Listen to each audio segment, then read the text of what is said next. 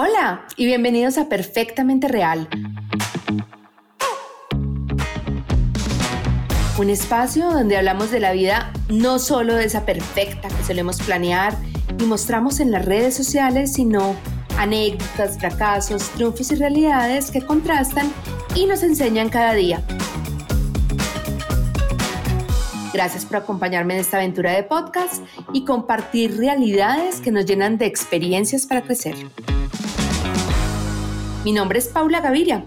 Hoy traigo una invitada con la que trabajé el año pasado un montón. Es una mujer excepcional, Angélica Acosta Quiroga. Angélica es profesional en finanzas y relaciones internacionales del externado.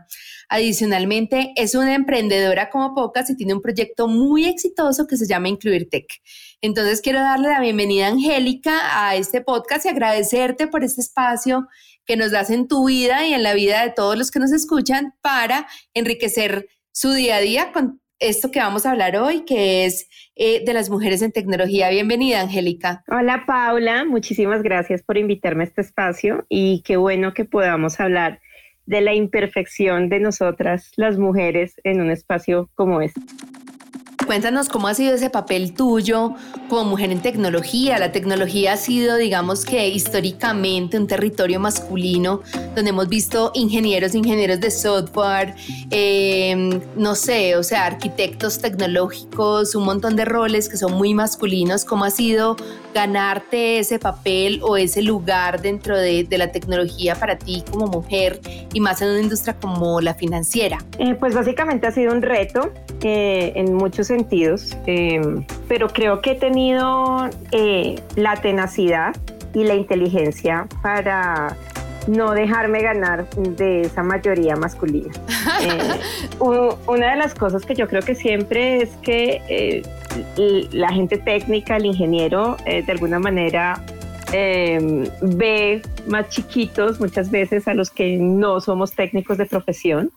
Eh, y ahí es donde pesa mucho la seguridad que tienes tú como profesional, como mujer y como persona. Eh, independiente de, la formación técnica o no, em, siempre supe ganarme el lugar. Siempre me esforcé muchísimo por entender todos los temas técnicos.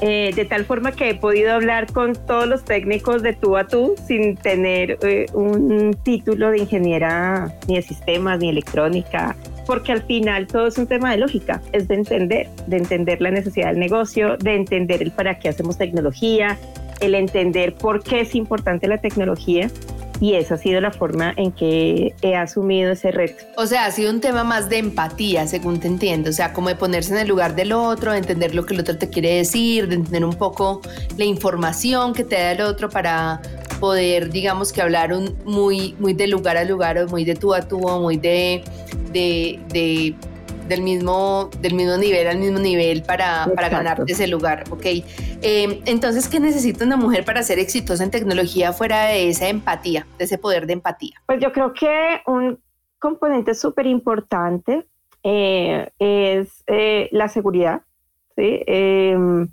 porque nadie se la sabe todas y eso es algo que tenemos que aprender en tecnología.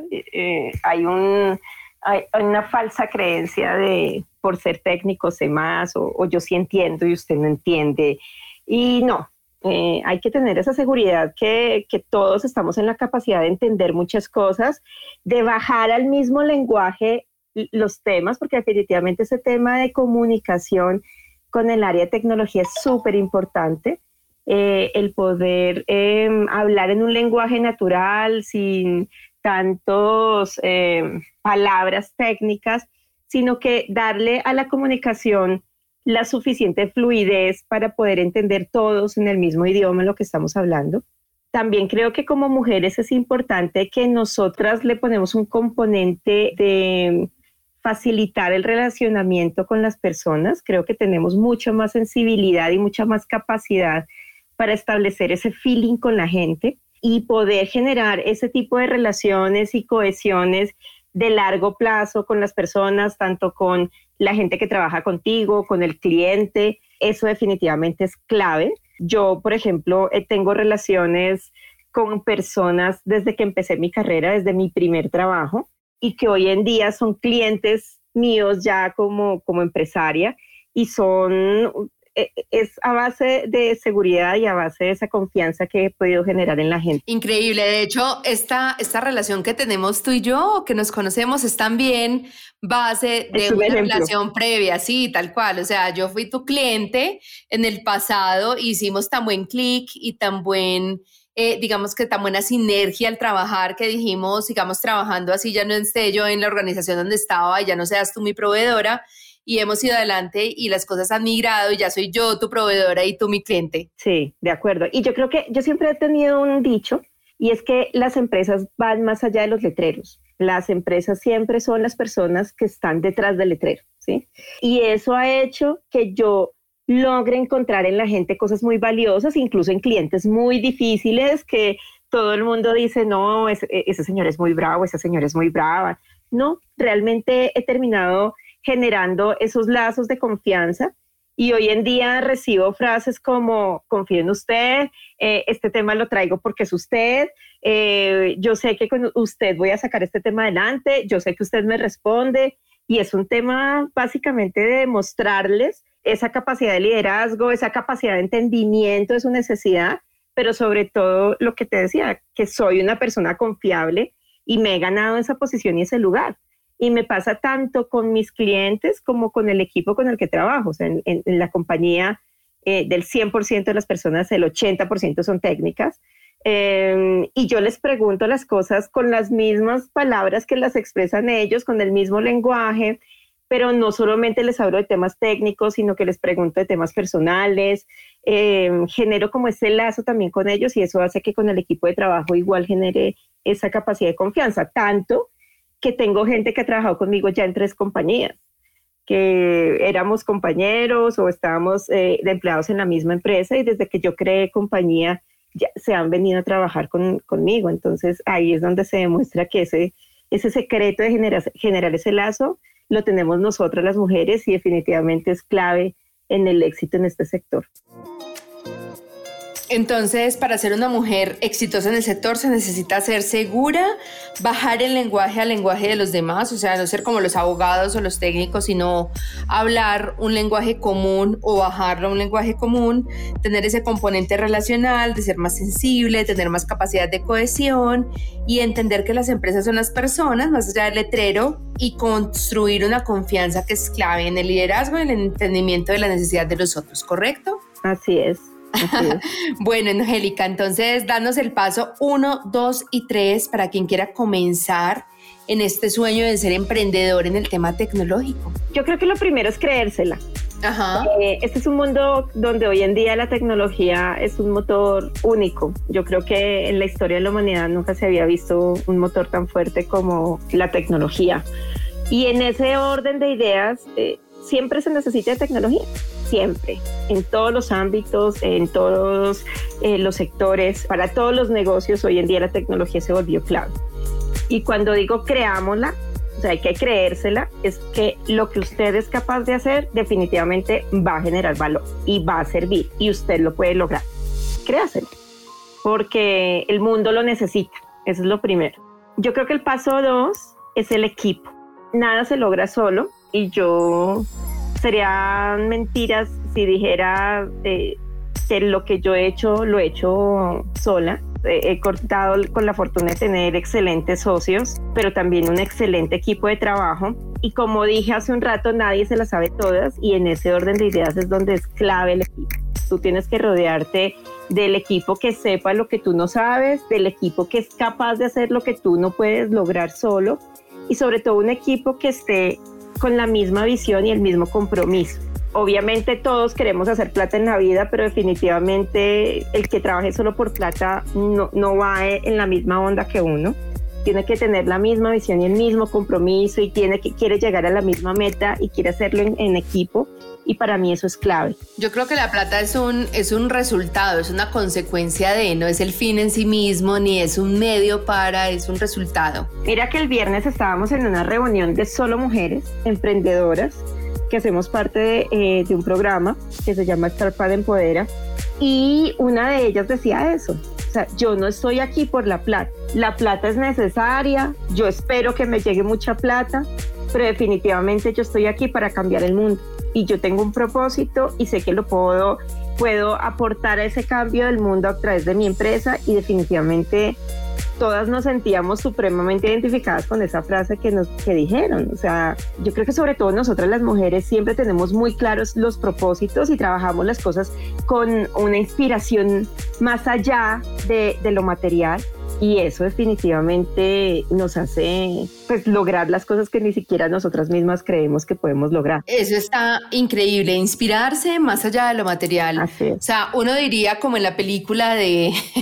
de Tango Feroz hace mucho tiempo de, pero el amor es más fuerte, ahora es como el propósito es más fuerte, o sea, el, el pensar en el en, el, em, en la comunidad, más allá de lo individual, en pensar más allá eh, de, uno mismo y de su ambición personal y pensar en, en eso, en, las personas, en su sociedad, en mejorar el estilo de vida. Entonces, sí. Ah, ahorita hay una tendencia que se llama Tech for Good, ¿sí? Y es la tecnología para cosas buenas. Existen muchas redes sociales y existen muchas plataformas hoy en día, yo creo que son innumerables, pero definitivamente si uno tiene el poder de usar y de crear la tecnología para cosas que realmente aporten al mundo y a la sociedad, hay que hacerlo.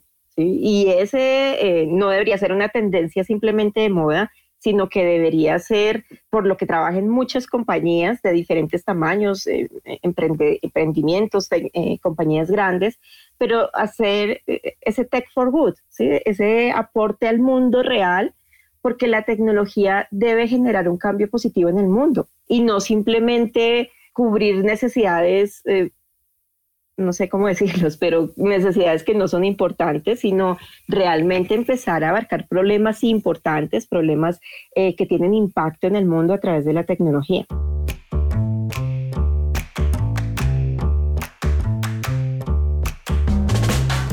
Hoy estamos con arroba Angélica Ma Acosta hablando de las mujeres en la tecnología, de cómo es el papel, de qué necesita una mujer para ser exitosa en este medio tecnológico, de cuáles son los pasos para quien quiere comenzar en este hacer, de cómo elegir ser empleado o independiente, de cómo ser segura, de cómo aterrizar el lenguaje de los demás, de cómo las personas en las empresas pueden establecer esos lazos de confianza y cómo el liderazgo es esencial para poder triunfar en este campo. Además nos cuenta sobre diferentes programas de emprendimiento en los cuales ha participado y cuál ha sido su secreto para ser exitosa con Incluir Tech. Bueno, tú a través de tu emprendimiento que se llama Incluir Tech, has abierto y has dado un puente al tema de la financiación o a los caminos de financiación formal a un público que no ha estado tan enterado de esa financiación formal o tan disponible a, a llegar a esa financiación formal como son los productores agropecuarios, los pequeños y medianos productores o esos microempresarios que creen en el campo y que cuando se van a enfrentar a un tema de de valoración de créditos o de score de créditos, pues no tienen las condiciones ideales que necesitarían y por ende pues no entran al sistema formal, están adscritos al tema del gota a gota, obviamente eso implica un, un riesgo para la salud y para la vida de ellos y de sus familias. Y la pregunta es, ¿cómo llegas a eso? O sea, ¿qué hace que Incluir Tech nazca? ¿Qué es lo que inspira en ti esa semilla de, de, empezar a hacer este cambio, de gestar ese cambio en el agro, en este momento en Colombia, pero que puede ser a través del mundo y a inspirar ese nuevo score de crédito que crean basado más en las necesidades del productor agropecuario? Cuéntanos un poco. Eh, bueno, efectivamente, Incluirtech eh, es una fintech. Em, nosotros lo que hacemos es em, hacer posible la entrega de préstamos a pequeños productores y microempresarios justamente por lo que tú describías, porque eh, siendo eh, la base de la, de, la economía y siendo motor de economía y de sociedad, pues hoy en día no cuenta con una financiación ni justa, ni justa ni formal. Y es un tema con el que simplemente todo el mundo convive y nadie le da visibilidad. Y fue algo con lo que nosotros nos encontramos hace más o menos cuatro o cinco años, y fue muy chistoso porque, y conté esta historia el viernes en la reunión que te, decía. sí, de eh, Star Path en Mastercard, fue un, premio que ustedes se ganaron hace poco, ¿no? Sí. Eh, nosotros como tenemos una compañía de tecnología de desarrollo de software que se llama Six Degrees IT y a Six Degrees lo invitaron a una hackathon, una hackathon de 48 horas, donde el Banco Mundial expuso unas problemáticas y sobre esas problemáticas decía, ustedes como equipos expertos en tecnología, ¿qué solución se imagina? Y una de esas problemáticas es el campo no tiene acceso a financiación. Fueron las mejores 48 horas, yo creo que he tenido mucho tiempo porque realmente empezó un viernes, en la noche me acuerdo muy bien cuando ah, hicieron la apertura del evento y fueron sin dormir hasta el domingo. El domingo a las 5 de la tarde cada grupo presentaba con, eh, lo que eh, el producto que habían logrado desarrollar. No era simplemente un PowerPoint, había que mostrar eh, una aplicación o una página web o bueno, lo que se hubiera inventado el equipo. Y fue delicioso, realmente fue delicioso. Y ahí fue cuando como equipo nos cuestionamos, oiga, existe esta problemática, llevamos tantos años haciendo tecnología para bancarizados, ¿sí? para los que usualmente usan la tecnología para hacer pagos, transferencias, consultas, ¿por qué no usamos ese conocimiento para los que no conocen la tecnología y no conocen de banco? Sabes que es súper importante eso que acabas de mencionar porque normalmente uno piensa en el que tiene más no en el que le falta. Entonces, qué bueno traer a colación eso, o sea, uno hacer sensible o hacer presente o, o poner en perspectiva ese consumidor que no está en el servicio de uno o que no consume el servicio de uno y por qué lo hace. Sí, así es. Así es, fue, fue un, yo dije, fue un break en, como en el sentido con el que veníamos trabajando. Para mí eh, se cortó como la historia en dos porque desde ese momento empezamos a pensar la tecnología de una manera diferente.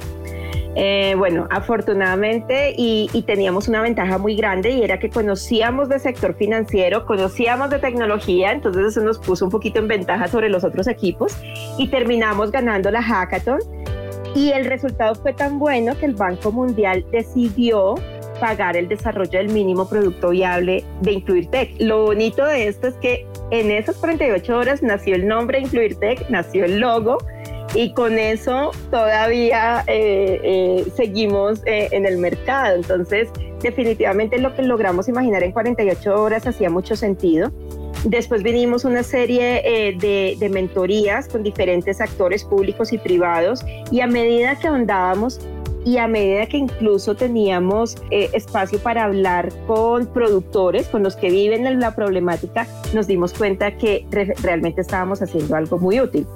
Y hoy en día pues lo seguimos, seguimos encontrando que la problemática no es solo en Colombia, es una problemática que se vive en Centroamérica, que se vive en México, que se vive eh, en otros países y que lo que estamos haciendo definitivamente sí genera oportunidad y sobre todo nos hemos convertido en un puente que le permite al productor empezar a creer en la tecnología y a creer que el sector financiero realmente lo quiere ayudar. Y al sector financiero le hemos mostrado, oiga, los productores sí pueden pagar, los productores sí tienen capacidad para adquirir un crédito, oiga, los productores sí son responsables y son buen cliente. Y es ahí donde, pues, definitivamente incluir tech le pega a un problema enorme. Obviamente quisiéramos, y mis sueños, llevar esto a, unos niveles altísimos a muchos países, pero ya estamos empezando a ver muchos resultados y vemos cómo realmente somos ese puente digital para un problema tan grande y, y, con el que hoy en día siento que estamos haciendo un aporte importante. ¿Empleada o independiente? Independiente siempre. ¿Por qué? Porque yo llevo las riendas de mi vida en todo sentido y también en el profesional y en el laboral. Siento que soy yo quien lleva el camino. No, no se trata de no seguir órdenes, sino de definir y seguir el camino. Me encanta, me encanta. No se trata de seguir órdenes, sino de definir y seguir el camino. Perfecto, Angélica, te agradezco mucho en este episodio Queridos oyentes, hemos aprendido sobre las mujeres en tecnología, hemos visto qué se necesita para ser una mujer exitosa en el tema de tecnología, que se trata de hablar el lenguaje de otros, del componente relacional, de entender a las empresas más allá del letrero, de entrelazar lazos de confianza, que lo son todo, y son la clave en el liderazgo, en el entendimiento de la necesidad con los otros. Se trata de inspirarse más allá de lo material, se trata de que hay que creérsela y en la tecnología ver claro un motor, pero ver claro también que hay más ámbitos, más sectores, más negocios y generar valor para poder lograr lo que se quiere es importante el tema de, del trabajo en equipo y de rodearse bien, como nos lo dijo bien Angélica, de Tech for Good, tecnología para cosas buenas, tecnología que debe gestar un cambio positivo en el mundo y de incluir tech como eh, empresa que piensa en el pequeño y el mediano productor para darle opciones de surgir, temas de financiación y la diferencia de, de, un equipo que está comprometido en el marco del logro. Entonces, pues nada, Angélica, quiero agradecerte por acompañarnos en este espacio de Perfectamente Real, por darnos una expectativa y unas perspectivas diferentes de acuerdo a, al mindset del emprendedor. Y recordarte que esa es tu casa, bienvenida, qué rico que nos compartas acá y qué bueno que otras mujeres que quieren emprender en el tema de la tecnología o personas que tienen proyectos con base tecnológica y que están pensando en el campo, pues se puedan inspirar en esta eh, buena vivencia que ha sido incluir tech y todo lo que queda por vivir de esto. Paula, muchas gracias a ti. Aprovecho el espacio para decirte que te admiro muchísimo en todos los sentidos. Y yo creo que lo que tú estás haciendo eh, no es un podcast, estás creando una red de apoyo, soporte y empoderamiento. Y eso es un cambio para el mundo. Así que de verdad, un placer, un honor estar acá y un honor conocerte. Te amo, gracias. Me hiciste sonrojar. De verdad, qué bonito eso y de verdad, mil gracias a ti, a todos los que nos escuchan, a todos los que nos permiten llegar semana a semana a este espacio donde hablamos de la vida, no de esa vida perfecta que solemos planear y mostrarnos en redes sociales, sino de anécdotas, fracasos, triunfos, realidades que contrastan y nos enseñan cada día. Nos vemos muy pronto la próxima semana en otro capítulo de Perfectamente Real. Angélica, mil besos, mil gracias por sus comentarios y la generosidad de todo lo que nos ha compartido en este podcast y a ustedes los veo pronto. Un abrazo.